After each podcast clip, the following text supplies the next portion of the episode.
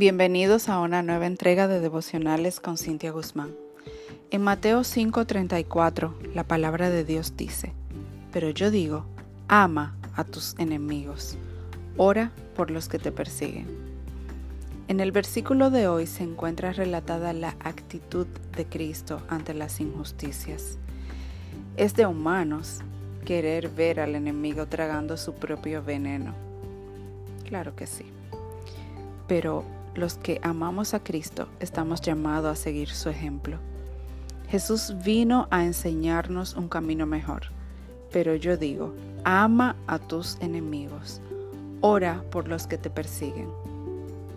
Y el apóstol Pablo confirmó, diciendo, queridos hermanos, nunca tomen venganza, dejen que se encargue la ira de Dios, pues dicen las escrituras, yo tomaré venganza, yo les pagaré lo que se merecen, dice el Señor.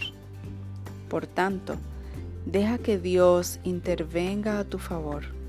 A ti te toca amar, perdonar y orar por esa persona que se ha levantado contra ti.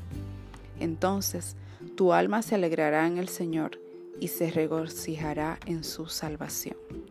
Muchas bendiciones y a poner en práctica.